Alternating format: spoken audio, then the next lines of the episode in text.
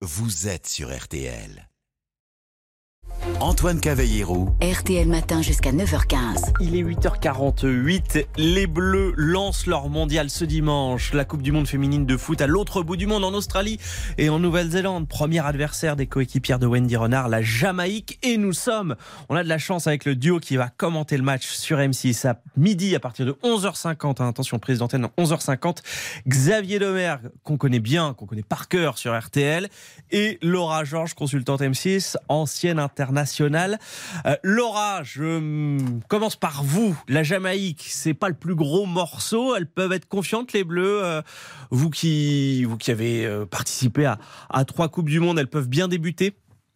Alors c'est vrai qu'à première vue, on pourrait se dire que c'est pas forcément le, le voilà le, plus gros morceau du groupe, mais ça reste un, match d'ouverture et forcément la tension fait que on peut se dire que les équipes peuvent se niveler. Après, c'est l'expérience qui durant le match fera la différence, on l'espère, l'aspect tactique, l'aspect fraîcheur, l'aspect préparation athlétique. Il faut juste savoir que la Jamaïque euh, a eu une préparation un peu compliquée au vu des problématiques qu'elles avaient avec leur fédération. Donc effectivement, normalement, ça devrait être un, bon match abordable. En tout cas, un bon match euh, pour bien débuter euh, la compétition. Ensuite, il y aura le Brésil et le Panama. Le Brésil plus gros morceau déjà, euh, Xavier. Il faudra absolument gagner pour éviter un choc en huitième de finale.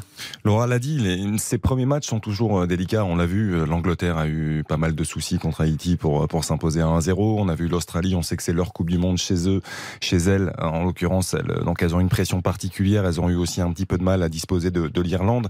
Ces premiers matchs de, Coupe du Monde sont toujours particuliers. Après, la Jamaïque, Laura l'évoqué, la préparation a été difficile. C'est une deuxième phase finale de Coupe du Monde simplement. Euh, la première, c'était en 2019 chez nous et ça avait été très compliqué. Il y a eu euh, trois défaites en autant de matchs pour les Jamaïcaines avec je crois un seul but marqué, 12 encaissés, donc les voyants sont plutôt ouverts. Maintenant, du côté de l'équipe de France, on sait il y a une problématique, euh, les absences pour cause mm. de blessures, celles qu'on connaissait avant, euh, celles qu'on a découvert malheureusement pendant, avec Selma Bacha qui devrait revenir pour le Brésil mais qui sera absente, avec Elisa Delmeida qui sera absente aussi, il va falloir bricoler.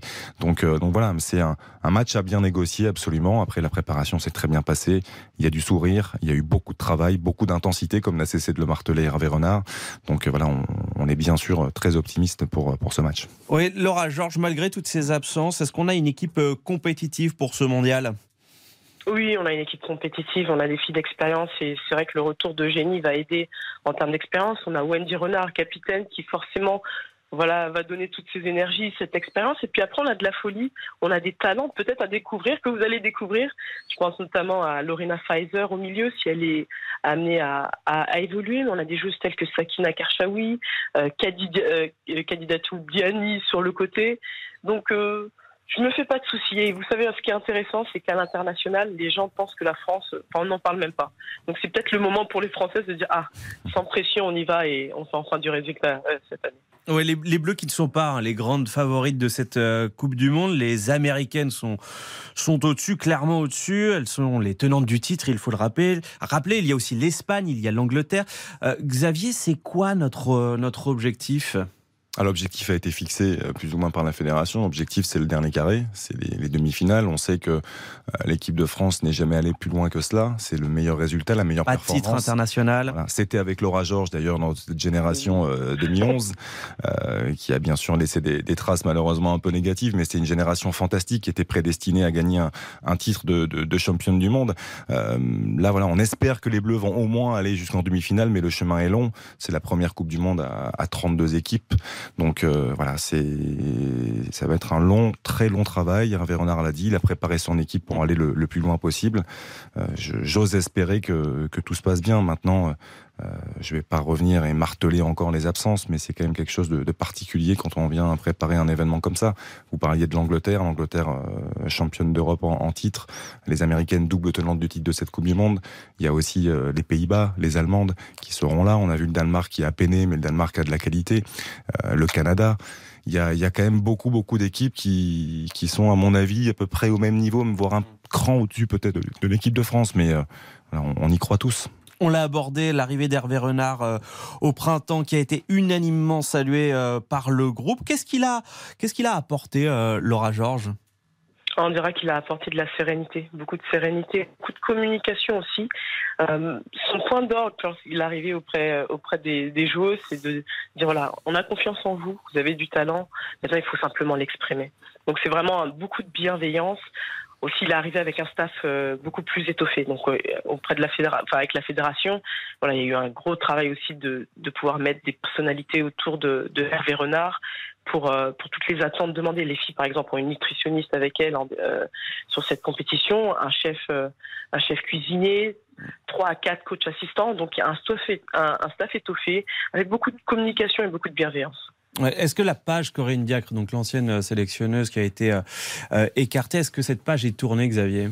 Je pense, euh, en tout cas, euh, on voit une communication très positive de la part de la fédération depuis l'arrivée d'Hervé Renard. Il y a énormément de choses qui circulent sur les réseaux sociaux, notamment. On entretient euh, ces séquences de, de sourires. C'est vrai que Hervé, j'ai eu la chance de le connaître quand il a commencé sa carrière un petit peu tout seul, parce qu'on rappelle que c'était l'assistant de Claude Leroy il y a maintenant bon nombre d'années, mais il a réussi des choses exceptionnelles. C'est quelqu'un qui, qui insiste beaucoup et qui œuvre énormément sur l'importance des valeurs humaines, la sincérité, l'authenticité. Je pense que c'est un groupe qui avait besoin de toutes ces valeurs-là et qui aujourd'hui a eu des résultats. Il a amené la Zambie vers un titre de champion, champion d'Afrique en 2012 qui pouvait croire ça à ce moment-là euh, Il a permis à la Côte d'Ivoire de de nouveau gagner la Coupe d'Afrique en 2015, alors que les Ivoiriens avaient des générations fantastiques et n'y arrivaient pas. Euh, L'Arabie Saoudite, euh, bien, bien, sûr, on s'en souvient, c'était il, il, y a quelques mois de cela, avec ce, cet exploit face à l'Argentine. Il a conduit le Maroc vers le titre en, en Tchad aussi. Enfin, je veux dire, c'est quelqu'un qui a toujours eu des résultats et qui aujourd'hui amène surtout, comme le disait très bien Laura, sa bienveillance et beaucoup de sincérité. Les filles en avaient besoin de, de proximité et je pense qu'aujourd'hui, elles se rendent compte de la qualité qu'elles ont. Malgré les absences, c'est là où il est très fort, c'est qu'il parvient à faire en sorte que le groupe se sente, se sente peut-être encore plus fort et, et, conscience de ses qualités. Dernière question, si vous êtes avec moi ce matin euh, sur RTL, c'est parce que vous allez commenter les matchs euh, de Paris, vous n'allez pas en Australie, ça doit être un peu frustrant, non?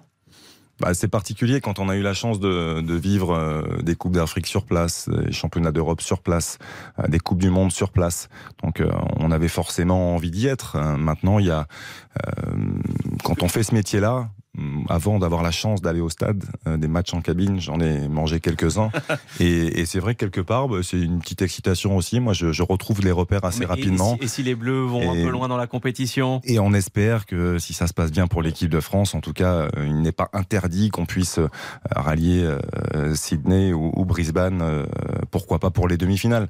Ça, c'est au, au, cas où les Bleus feraient un, une belle épopée. C'est ce que, ce que l'on souhaite tous. Mais voilà, on prend du plaisir avec Laura, avec Camille Camille Billy, Corinne Petit, euh, Coralie Duché qui sont avec nous et voilà, on prend beaucoup de plaisir. On espère qu'on va réussir à véhiculer cette émotion-là à tout le monde. Et on vous fait confiance pour ça. Merci beaucoup Xavier Domergue, merci Laura Georges, c'était un plaisir merci. de vous avoir. Merci Antoine. Dans merci RTL Matin Week-end. Bon match à vous, un rendez-vous 11h50 sur M6. Le coup d'envoi à midi, France-Jamaïque, l'entrée en liste des Bleus. On sera derrière notre télévision, tous derrière l'équipe de France.